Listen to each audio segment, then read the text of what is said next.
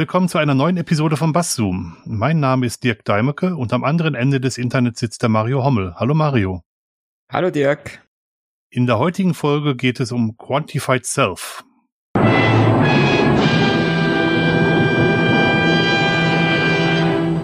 Uh.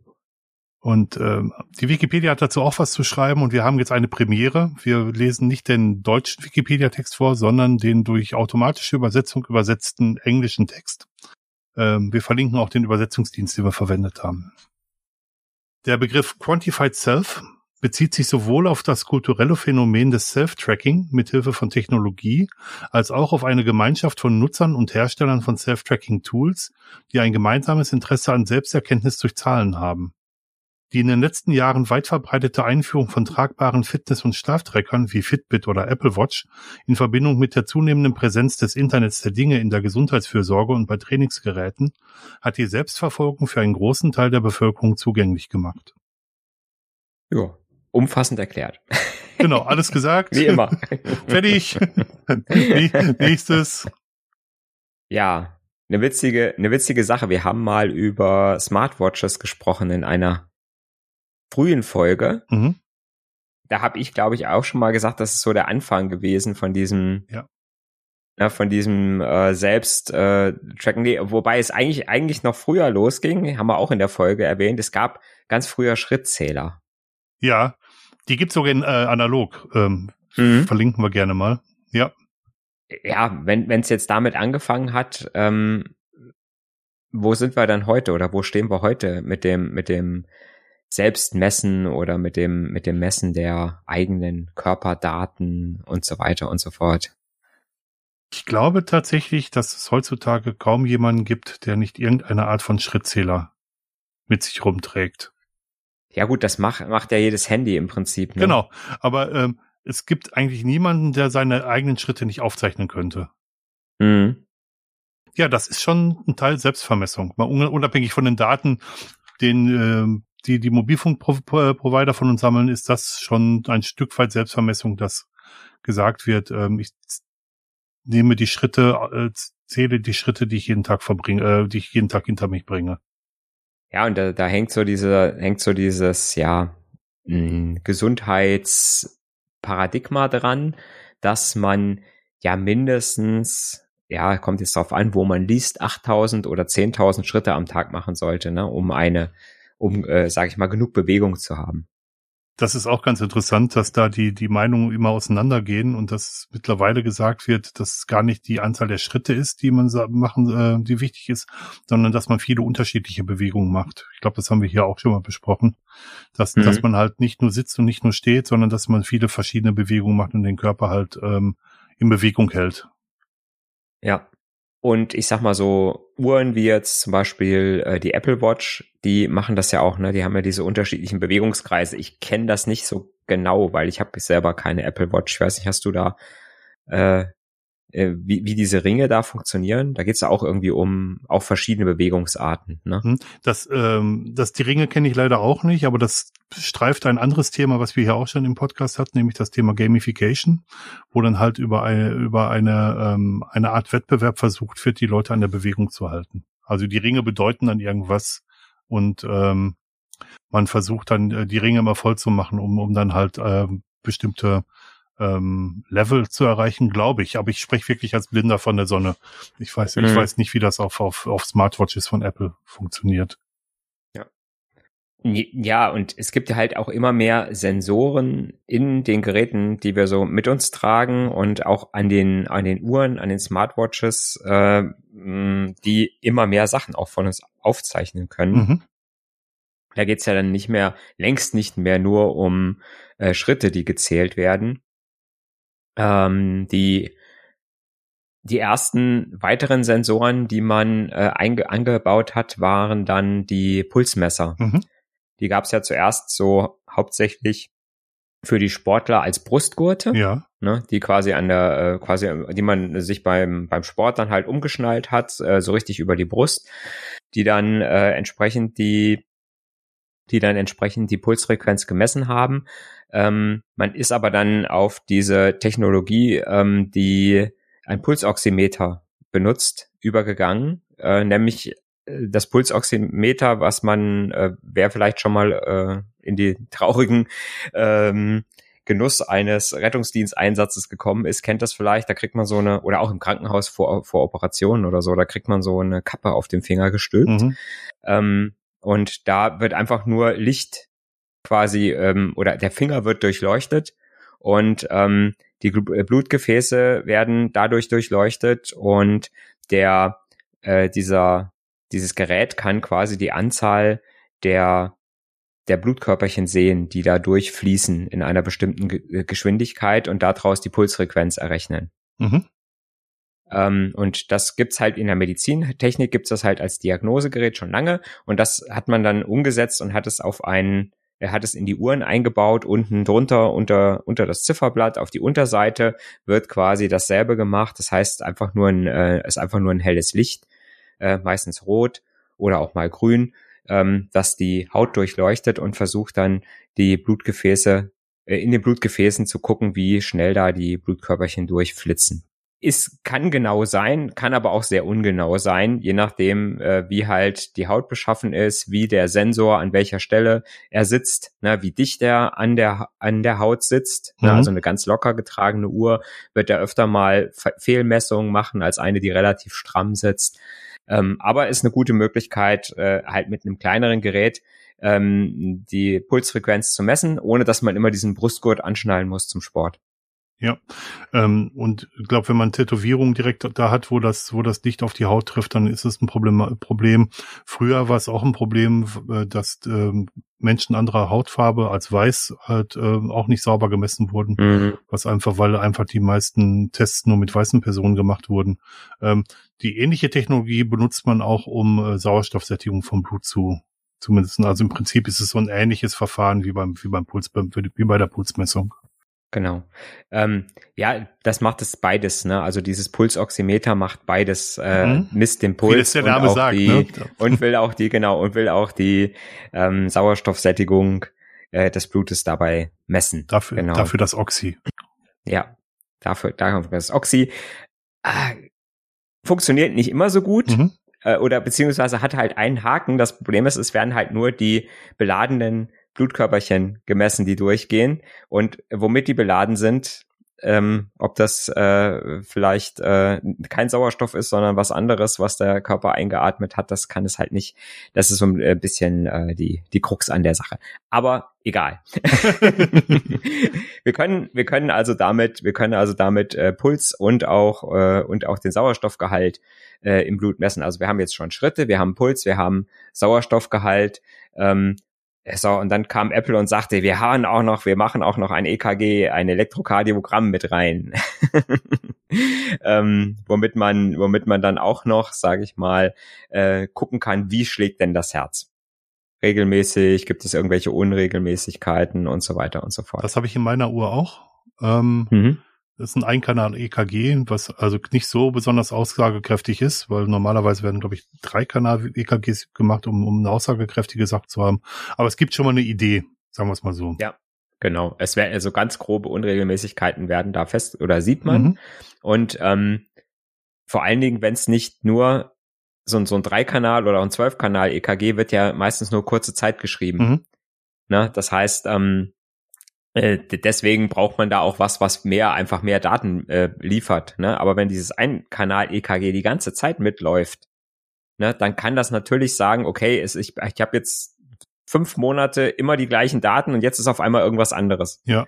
Und dann äh, kann das natürlich auch schon solche Anomalien äh, dann entsprechend erkennen du bringst das gerade gerade auf den Punkt. Äh, das ist auch genau der Grund, weshalb man sich mit Quantified Self überhaupt auseinandergesetzt hat, nämlich um Anomalien zu erkennen, um zu gucken, ähm, also um festzustellen zu können, ob irgendwas aus dem Ruder läuft, muss man wissen, was der Normalwert ist. Und das heißt, man mhm. muss eigentlich ständig ähm, seine, seine Messwerte nehmen. Gibt es verschiedene Sensoren, wie du es gerade auch schon gesagt hast, um dann festzustellen, was eine Abweichung von der Norm ist. Man muss erst wissen, was die Norm ist.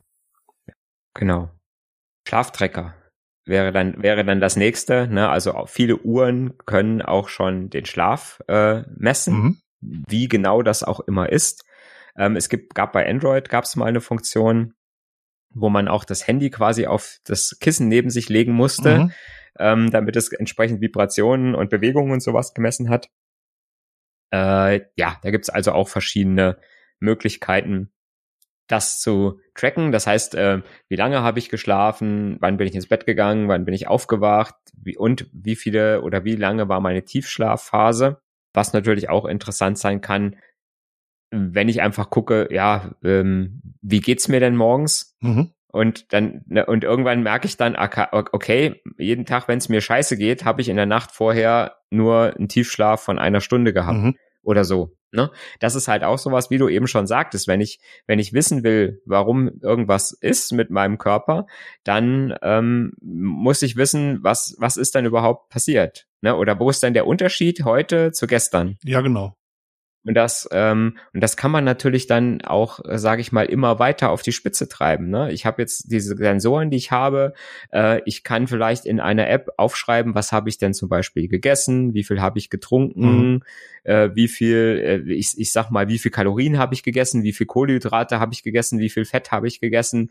Kann man ja heutzutage alles in irgendwelchen Apps erfassen, mhm. indem man manche Apps funktionieren so, dass man einfach nur seinen Teller mit dem Essen fotografiert und das irgendeine äh, irgendeine äh, ähm, ein Algorithmus, ich wollte schon fast KI sagen, ein, ein Algorithmus stellt dann fest, was ist das, ne, mhm. was ist das und er rechnet dann daraus aus der Menge, wie viel, wie viel von mhm. allen möglichen äh, Stoffen ich äh, bekommen habe.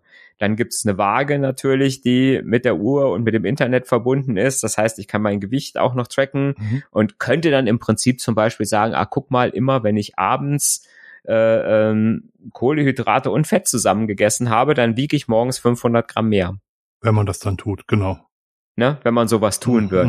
Und äh, ich glaube, die Leute, die in dieser Bewegung sind und die quasi in diesem in diesem Quantified Self, also die wirklich versuchen, alles zu tracken, was ihr Körper oder was sie mit ihrem Körper machen oder was der Körper macht, ähm, um da diese Datenmengen zu bekommen, die, die stehen, glaube ich, auf genau solche Sachen. Die wollen, glaube ich, immer genau wissen, was ist dann jetzt der Grund dafür, dass ich vielleicht zunehme, wenn es nur 100 Gramm sind, 200 Gramm sind, egal, mhm. ne, wenn ich abgenommen habe, wenn ich morgens abgeschlagen bin, wenn ich morgens frisch aufwache oder wenn ich morgens mal aufwache und habe Rückenschmerzen, dann möchte ich wissen, was habe ich denn gestern, wie habe ich mich denn gestern bewegt oder zu wenig bewegt und so weiter und so fort. Genau.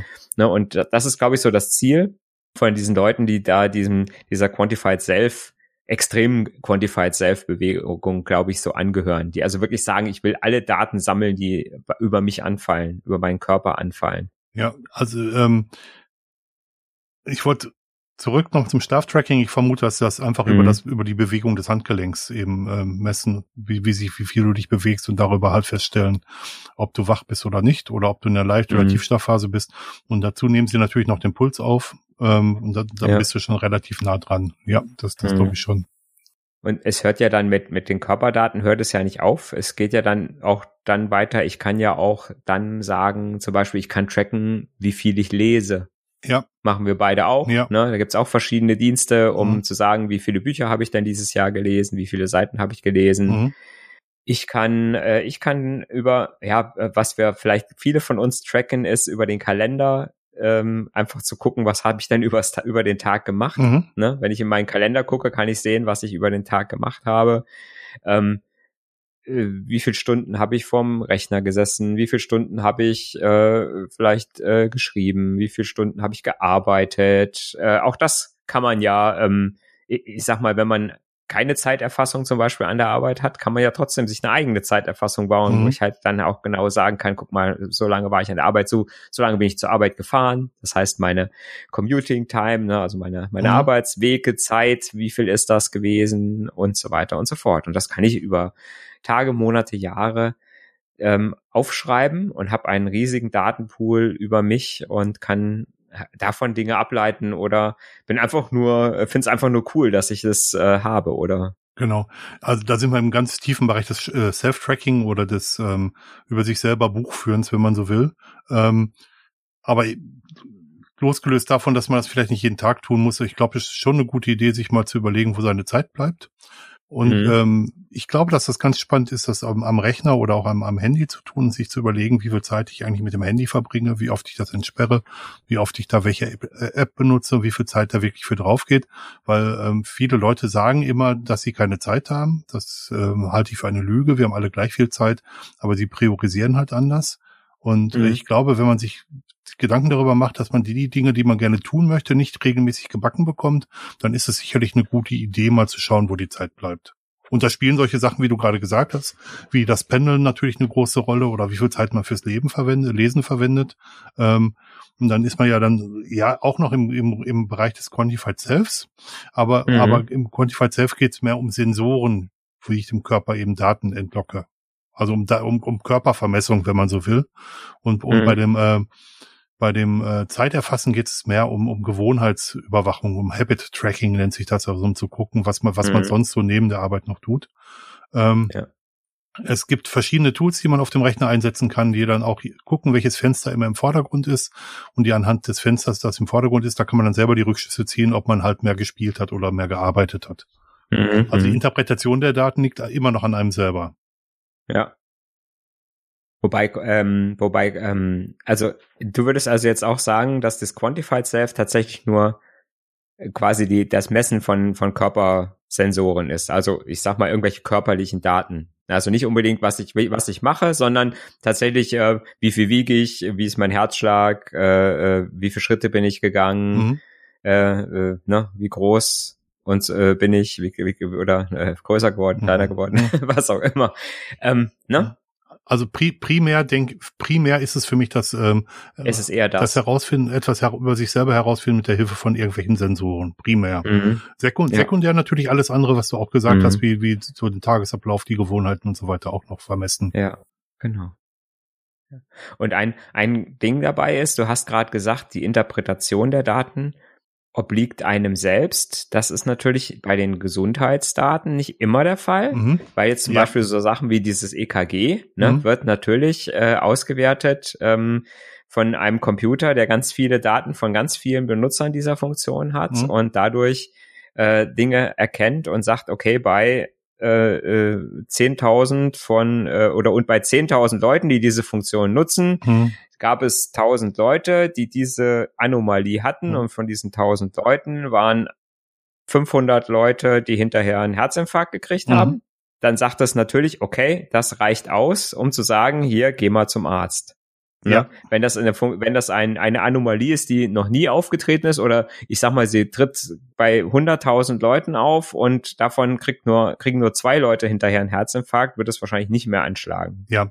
Ne? Also das sind das sind so diese Algorithmen, die dann im Prinzip da, äh, äh, denke ich mal, entstehen, wo ich auch nicht mehr selber, wo ich nicht mehr selbst ähm, interpretieren muss, sondern das dann auch, ähm, wo ich auch nicht das medizinische Verständnis wahrscheinlich mhm. habe, um das zu interpretieren.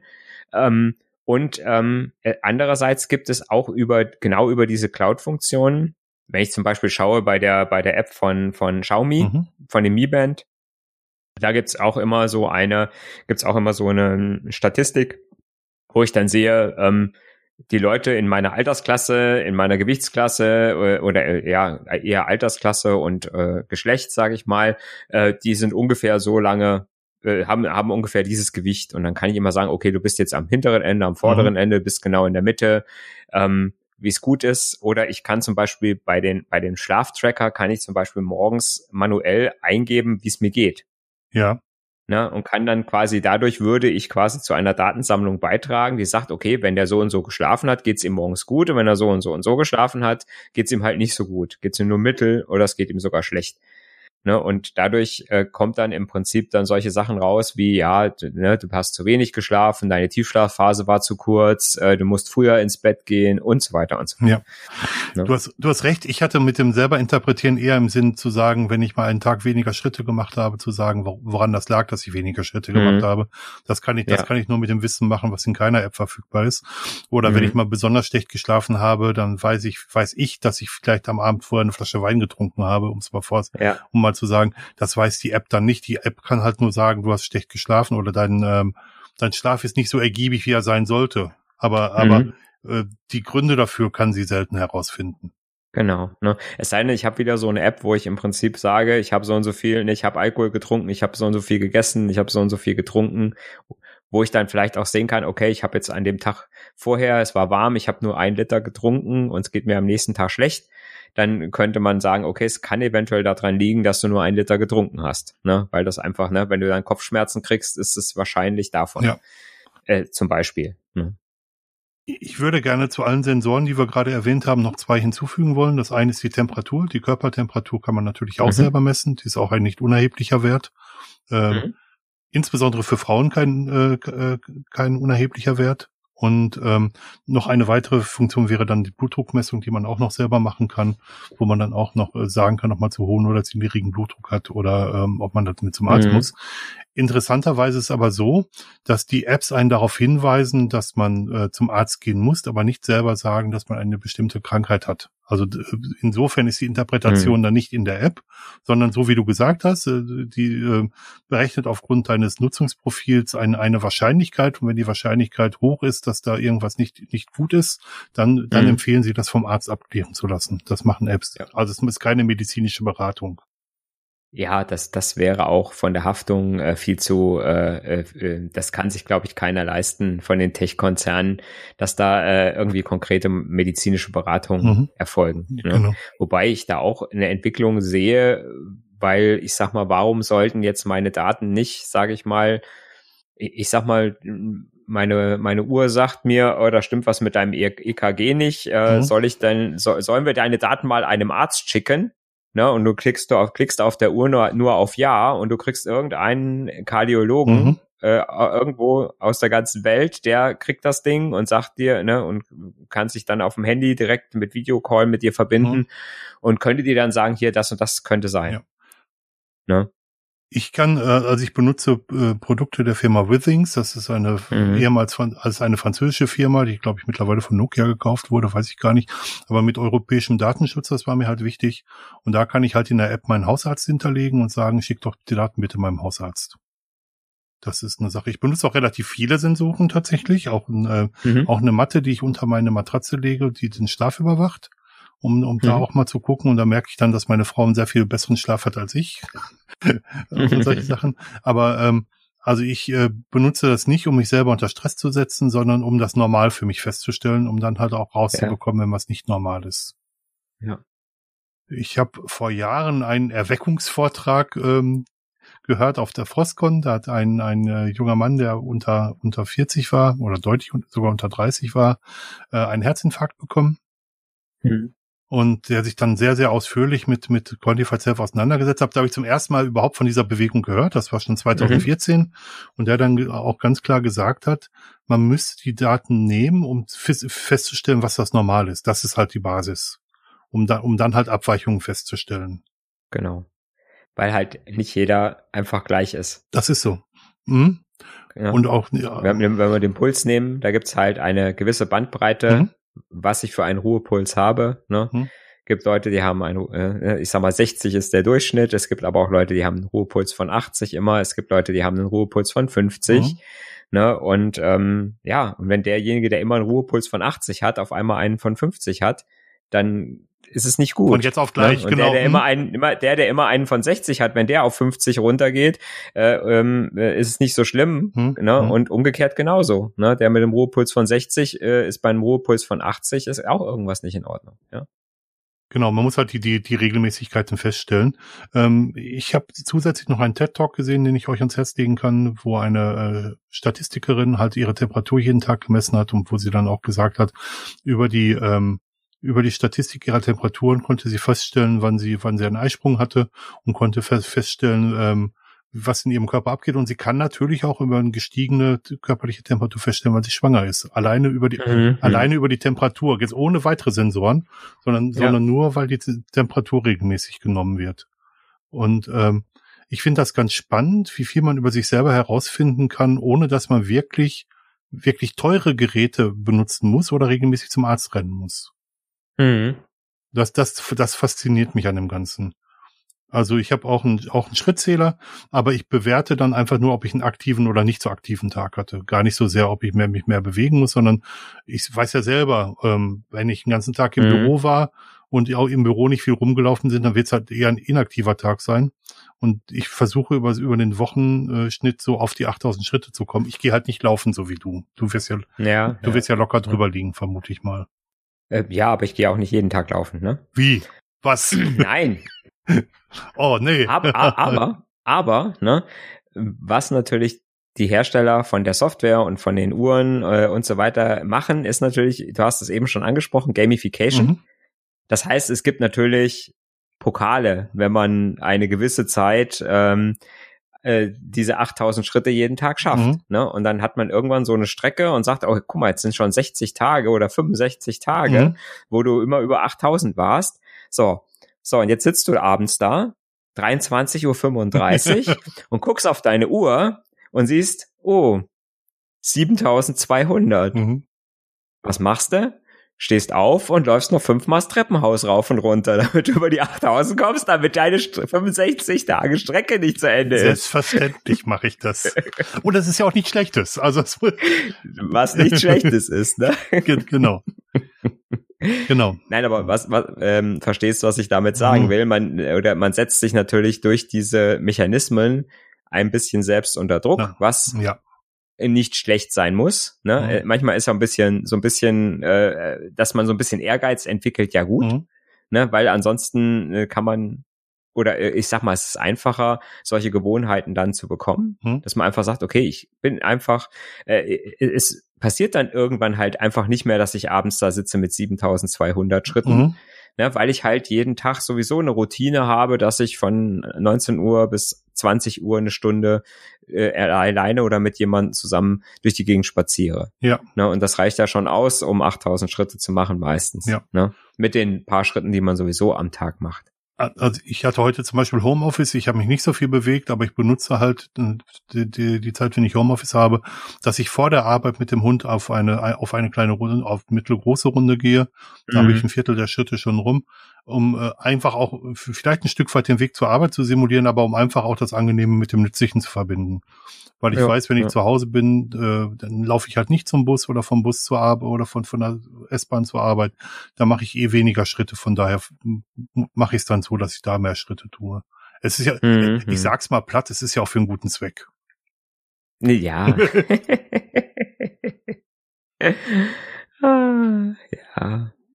Eine, eine Gefahr, die bei diesen ganzen Geschichten natürlich gerade, wenn man so Sachen wie ähm, wie Puls und Blutdruck und ähm, und äh, äh Herz äh, EKG äh, regelmäßig macht, ist natürlich immer so eine kleine Gefahr dabei, dass man irgendwann so ja so überaufmerksam mhm. wird. Mhm ähm, je nachdem, wie man da so gestrickt ist, kann das auch problematisch sein, weil der Körper ist einfach so, dass es manchmal einfach unregelmäßig ja. ist. Und äh, das ist zwar, das ist zwar eine super zuverlässige Maschine, auch das Herz, aber trotzdem kann es tatsächlich mal sein, dass das Ding mal stolpert. Ja, natürlich. Ne? Und ähm, es kann auch tatsächlich mal sein, dass man durch irgendeine blöde Kombination auf einmal einen hohen Blutdruck hat. Mhm. Ähm, und ja, wenn man da so übersensibel dann drauf reagiert, dann ist natürlich auch die Gefahr da, dass man sich einfach zu viel Sorgen macht. Ja. Und ich glaube, guter Punkt. Ich glaube, man muss auch einfach gucken, ähm, dass man, dass man das normal feststellt zum einen und dass man, wenn eine Messung mal aus dem Rahmen läuft, dass man das vielleicht nicht überbewertet, sondern vielleicht dann noch mhm. guckt, dass man noch weitere Messungen macht und die werden in der Regel dann auch wieder halbwegs normal sein. Und es gibt halt so, an manchen Tagen sind wir halt krank und fühlen uns nicht so fit wie an anderen Tagen. Das ist halt, das ja. reflektieren halt auch die Körperwerte. Und manchmal ist auch einfach so eine Sensormessung falsch. Genau, also die haben relativ, natürlich haben die sehr, sehr kompakten Sensoren relativ hohen Toleranzlevel. Das ist so, also Bandbreite, Toleranzbandbreite. Ja. Genau. Ja, ein, ein weiterer Aspekt ist sicherlich die, ja, irgendwo gehen die Daten ja hin, ne? Mhm. Meistens. Wenn man das so macht, ja, genau. Ja. Ja, also es, das fängt, wie gesagt, ja bei diesem, äh, bei, bei jedem Handy an, was irgendwie dieses Google Health drauf hat und irgendwelche Daten, ähm, äh, wo man dann einfach durch einen falschen Klick dann auf einmal doch alles zu Google sendet. Ja. Und ähm, ja, klar, ne? Und äh, wie gesagt, wenn ich dann die App von dem Hersteller benutze, äh, der dann mir auch sagt, ne, sie sind so und so viel Prozent leichter oder schwerer als die Nutzer in ihrem Alter, in ihrem Geschlecht, mhm.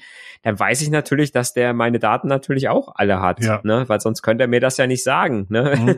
ähm, und ja, das ist natürlich auch mal eine Gefahr, wo man sagt, wem gebe ich denn diese Gesundheitsdaten und was passiert denn damit irgendwann? Ja. Also für mich, also wie gesagt, seit diesem Vortrag habe ich mache ich mir Gedanken darüber, auf welche Sensoren ich dann auch tatsächlich benutzen will. Und ähm, einer der Entscheidungs, eins der Entscheidungskriterien äh, war für mich halt einen europäischen Anbieter zu nehmen, weil ich da weiß, mhm. mit der Datenschutzgrundverordnung und gerade in Frankreich ist sie ganz besonders, wird ja auch noch ganz besonders scharf betrachtet. Ähm, wollte ich halt nicht beim amerikanischen Dienstleister sein. Das war, das ja. war mir halt wichtig. Ja. Ja, wobei du kannst halt auch nicht äh, verhindern, dass, äh, dass so eine Firma dann von einem amerikanischen Konzern gekauft wird. Das ist so. Und dann sind sie weg, die Daten, ne? Das ist so. Es sei denn, ich widerspreche, das könnte ich ja auch. Ja. Aber ja. Und, und letztendlich, ja, aber letztendlich ähm, sind das natürlich auch Daten, die zum Beispiel Versicherungen sehr interessieren würden. Mhm. Ne? Mhm. Ähm, und ich glaube, da haben wir auch schon in irgendeiner älteren Folge drüber gesprochen, dass es ja auch schon Versicherungen gibt oder Krankenversicherungen hauptsächlich oder auch Lebensversicherungen, mhm. die äh, einem einen Beitragsrabatt gewähren, wenn man solche Daten ihnen quasi freiwillig schenkt, schickt. Ja. Ne? Das heißt, wenn man sagt, hier, ich habe hier eine, äh, äh, sowieso eine App laufen und wenn du die Daten mit uns teilst, dann kriegst du halt eine günstigere, Kranken, eine günstigere Krankenversicherung oder eine günstigere Lebensversicherung, weil wir einfach zum Beispiel sehen, dass du dich regelmäßig bewegst, dass du Sport machst, äh, mhm. ja, dass dein Blutdruck nicht zu hoch ist. Ja. Ja, aber es gilt ja für viele andere Bereiche mittlerweile auch. Also die Vers mhm. Autoversicherung ver ähm, versprechen günstigere Versicherungen, wenn man sich an die Straßenverkehrsordnung hält und wenn man nicht so oft übertritt und solche Sachen. Ähm, ist die Frage, was man mit seinen Daten erreichen möchte. Das ist absolut, absolut mhm. richtig, ja. Und da muss man auch ja. genau gucken und genau aufpassen, wo die Daten hingehen. Mhm. Das sehe ich, sehe ich genauso. Ja, ja, und ich meine, es ist natürlich, es ist natürlich so, ähm, äh, nicht, nicht ganz vergleichbar, finde ich. Die äh, Versicherungs- oder der, der Frei Schadensfreiheitsrabatt bei der Versicherung ähm, hat ja schon ein bisschen was zu tun, wie ich wie, wie mein Fahrstil ist, wie oft ich äh, mhm. ne, vielleicht riskant fahre.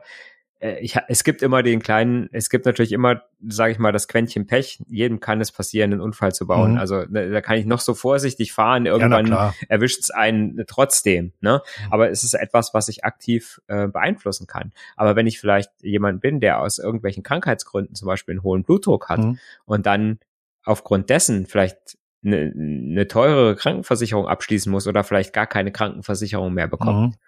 Mhm. Äh, das ist dann schon ähm, eine andere Nummer. Ich sag mal, wenn jemand, der bewusst riskant fährt, dann keine Autoversicherung mehr bekommt, das ist ja sein eigenes Pech mhm. dann. Ne? Aber ich sag mal, wenn ich vielleicht gar nichts dafür kann, weil irgendwas körperlich, weil ich irgendein ein körperliches Gebrechen habe, wo ich gar nicht so viel für kann, mhm. ähm, ja, ne, schwierig. Da muss ich vielleicht meine Daten auch nicht übertragen unter, Krankenka unter ja. Krankenkasse zur Verfügung stellen. Ja, es sei denn, ja, es sei denn, es wird irgendwann halt zur Gewohnheit. Ne? Das sind immer so Sachen, die irgendwann mal freiwillig mhm. sind, äh, werden dann irgendwann mal zur Pflicht. Ne? Dann sagt die Krankenkasse, ja, äh, wir äh, machen nur noch oder wir nehmen nur noch Leute auf, die uns ihre Daten geben. Ja. Und dann sagt man halt, ja gut, hier sind meine Daten und dann sagen die, ach nö, ich nehme mal nicht mit diesen Daten. Ich glaube, das ist, also in Bezug auf Krankenversicherung ist es, glaube ich, momentan noch gar nicht erlaubt, das zu bündeln. Ähm, aber ich bin mhm. mir da nicht, ich bin mir da nicht sicher, bin auch kein Jurist. Ähm, aber wenn, wenn das anfangen würde, dann fängt es auch an, richtig komisch zu werden. Das muss man ja auch sagen. Dann sagen mhm. sie, dass die Leute, die meinetwegen rauchen, dass die mehr Krankenversicherung zahlen. Und die Leute, mhm. die, ähm, die äh, viel Sport treiben, zahlen vielleicht äh, auch ein bisschen mehr Krankenversicherung, weil sie mehr Gelenkprobleme haben. Müssen dann aber auch deutlich mehr in die Rentenversicherung zahlen, weil sie ja lange länger leben. Ähm, mhm. Also wenn man das alles gegeneinander auf, aufrechnet, ich glaube, dann kommt man zu keinem guten Schluss. Ähm, weil es ist halt dann genau das Gegenteil von der Solidargemeinschaft, die, äh, die wir im Moment haben da, in unserem Sozialsystem. Ja, das, ja, das stimmt, ja. Die würde im Prinzip dann damit wegfallen. Ja, das ja. stimmt, ja. Äh, aber ich, ich, wollte damit sagen, dass natürlich eine Menge mehr Faktoren als vielleicht nur so eine drei, drei Gesundheitswerte eine Rolle spielen bei der Beurteilung. Und mhm. ähm, also über sich, Übergewicht ist sicherlich ein großes Thema. Ähm, Rauchen ist immer ein großes Thema, aber dass man auch einen äh, Malus haben könnte, weil man Sport treibt, das äh, darf man vielleicht auch nicht außer Acht lassen. Ja. ist ja auch die Unfallgefahr größer. Ja, ne? genau. Also wie sich das dann in, in Heller und Pfennig dann ausrechnet, ist mhm. dann nochmal ein anderes Thema. Aber ich will ja. jetzt keinem sagen, dass er nicht gesund leben soll. Ganz bestimmt nicht. ganz, ganz, ganz, ganz bestimmt nicht. Aber wenn man es rein kapitalistisch sieht, dann ähm, äh, gibt immer Gründe, dass man mehr bezahlen muss. Mhm. Auf die eine oder andere Art. Ja, die Frage ist, ob die Leute aber das ist immer, das ist immer so eine philosophische Frage, beziehungsweise so eine Frage, die wir alten Säcke uns gerne stellen. Ne, jetzt, das war wieder der Altersverweis für diese, die Altersreferenz. Einmal pro Folge, Folge, muss das, ne? Wir sind ja alt. Ja. Und äh, die Frage ist, waren wir oder waren die Menschen glücklicher, als sie noch nicht wussten, wie krank sie sind? Ich, ich glaube nicht, aber wenn ich mir überlege, ähm, wie viele Leute auch einfach plötzlich gestorben sind oder nicht besonders alt geworden sind, ob sie dann äh, wirklich ähm, glücklich nicht alt geworden sind, das, das kann ich dann wieder nicht, dann wieder nicht sagen. Ich sage ja für, für mir selber immer, ich möchte lieber fröhlich äh, fünf Jahre weniger leben, als griesgrämig noch fünf Jahre länger leben. Ähm, mhm. Aber, aber ähm, ich glaube, zu viel Wissen schadet auch, ja. Ganz, ganz sicher sogar. Ja, äh, das, das Problem sind ja immer die, das Problem sind ja immer die, die krassen Ausnahmen. Mhm. Ne? Mhm. Äh, ne, wie gesagt, der, der Supersportler, der dann äh, plötzlich mit 35 äh, auf der Straße tot umfällt, obwohl er immer unter gesundheitlicher Beaufsichtigung war und Spitzensportler mhm. und so weiter und so fort. Das hast du natürlich klar. Mhm. Ne? Und ähm, aber letztendlich ist es natürlich so, wenn ich mich ein bisschen mit meinem Körper beschäftige und äh, ein bisschen ähm, weiß, ähm, mit welchen oder wie ich Daten interpretieren muss, mhm. dann hilft es mit mir natürlich schon, einfach auch meinen Körper gesunder zu halten und vielleicht auch ein bisschen gesünder zu leben und dass es mir einfach auch besser geht. Mhm. Und ähm, dazu muss man aber auch sich da aktiv mit beschäftigen und darf sich nicht nur darauf verlassen, ich ziehe mir jetzt so eine Uhr an, ja äh, und auf meinem Handy steht morgens, äh, ähm, ja, du musst jetzt das und das tun, damit es dir besser geht oder genau, so. Genau, genau. Also das Beschäftigen mit dem eigenen Körper ist vielleicht eine Sache, die gar nicht so verkehrt ist. Das sehe ich, das sehe ich genauso. Ein Bekannter von mir hat die These aufgestellt, ähm, die Leute, die regelmäßig joggen gehen, leben genauso lange, wie sie Zeit fürs Joggen verwenden. Also genau so viel länger, wie sie Zeit fürs Joggen verwenden. Ja, ja, ja, ja. Genau. Ich habe jetzt neulich halt bei einer Jetzt neulich hat mal einer gesagt, ähm, äh, ob, ob Menschen während des Joggens glücklich sind. Ja, wenn ich mir so manche Gesichter angucke. Wenn man, wenn man sich die so anguckt, wenn sie einem entgegenkommen. Ja, ich verstehe dich gut. Das habe ich mich auch schon häufig gefragt, ja. Ja. Ist neulich morgen, ne, neulich morgens bin ich, ähm, bin ich äh, durch einen Ortsteil von uns äh, durchgelaufen. Da waren zwei Frauen mit einem kleinen Mädchen ähm, auf der Straße und das Mädchen rief schon so von äh, von weitem so Hallo, hm. ne? ich auch so Hallo hm. und dann bin ich so vorbei und hörte, wie das Mädchen dann die Mutter oder ja wahrscheinlich was die Mutter fragte, was macht der da? und da habe ich mir dann verkniffen zu sagen, hm, das weiß ich auch nicht so wirklich. halt sehr gut. Welche Sensoren setzt du denn ein? Ich habe tatsächlich äh, nur das Mi Band ja. Das misst, äh, das misst äh, die Schritte, mhm. ähm, misst nicht regelmäßig den Puls, ja. weil mir das zu viel Batterie verbraucht hat mhm. und äh, ja, als nicht so nicht so der Bringer fand mhm. ich. Ähm, ähm, es misst den Puls, während ich laufe, mhm. dauerhaft. Ne? Also ich benutze es halt quasi zum zum ähm, zum Tracken dann auch der meiner Laufsessions mhm. oder auch wenn ich Fahrrad fahre. Mhm. Äh, dann trackt es halt entsprechend die Sachen mit. Und ja, das ist eigentlich schon das, was ich, sage ich mal, an, an Sensoren und, und Schlaf, Schlaftracken macht das auch. Mhm. Aber mehr habe ich eigentlich jetzt nicht, was automatisch irgendwas trackt. Mhm. Ne? Ich stelle mich regelmäßig auf die Waage. Ja. Das ist aber nichts, was irgendwo Daten hinübertreffen. Das ist eine ganz äh, stinknormale Personenwaage halt einfach. Ja. Ne? Wo ich dann, wenn ich es tracken wollte, aufschreiben müsste. Ja. Irgendwo. Ne? Ja. Also ich. Nö, ansonsten habe ich äh, habe ich tatsächlich so so ich habe ein Blutdruckmessgerät äh, zu Hause, das ich aber nicht regelmäßig benutze. Ich habe ein Blutdruckmessgerät, was ich einmal die Woche benutze. Ich messe einmal in der Woche meine Temperatur und jetzt bei Corona dann auch mal einen Tag auch mal ein bisschen öfter. Mhm. Ich habe eine Uhr, die Schlaftracking macht und die Schritte zählt. Und da mache ich einmal die Woche so ein Ein Einkanal-EKG mit und Sauerstoffsättigung. Mhm. Ähm, ich habe eine Matte im Bett für, für Schlaftracking und ich glaube, das war's.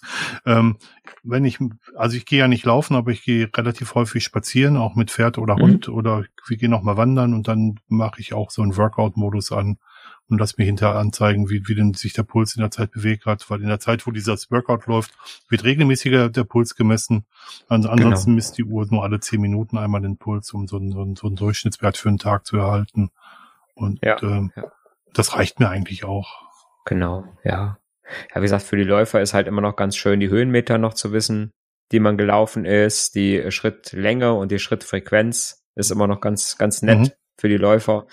Ähm, ja, wenn ich den diesen Workout-Modus an der Uhr anmache, dann äh, also die Uhr ist mit dem mit dem Smartphone verbunden, dann ähm, mhm. wird das GPS vom Smartphone benutzt, um ähm, um auch den Weg zu machen und mhm. ich weiß ja dann die Anzahl der Schritte und ähm, das Smartphone ja. weiß die Strecke und dann zusammengenommen weiß man dann halt auch eben die Schrittlänge.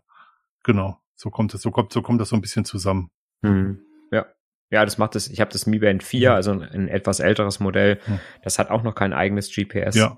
Ich glaube jetzt das 7er hat jetzt, glaube ich, äh, ein GPS mit drin. Ja. Das heißt, damit könnte man dann auch ohne ohne Handy dann laufen und könnte trotzdem ja. äh, alles tracken, was man jetzt mit dem Handy zusammen auch tracken könnte. Ja, kommt, also wäre für mich jetzt nicht so wichtig, aber ich kann mir vorstellen, dass es für Läufer wichtig ist.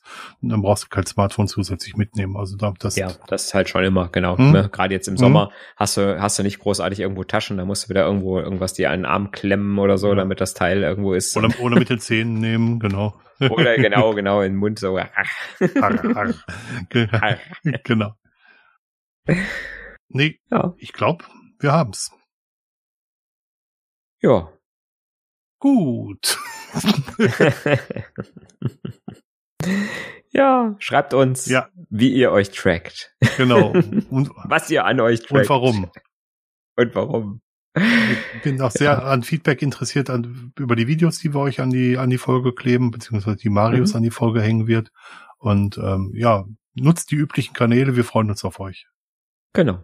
Bis dann. Tschüss. Bis in 14 Tagen. Tschüss.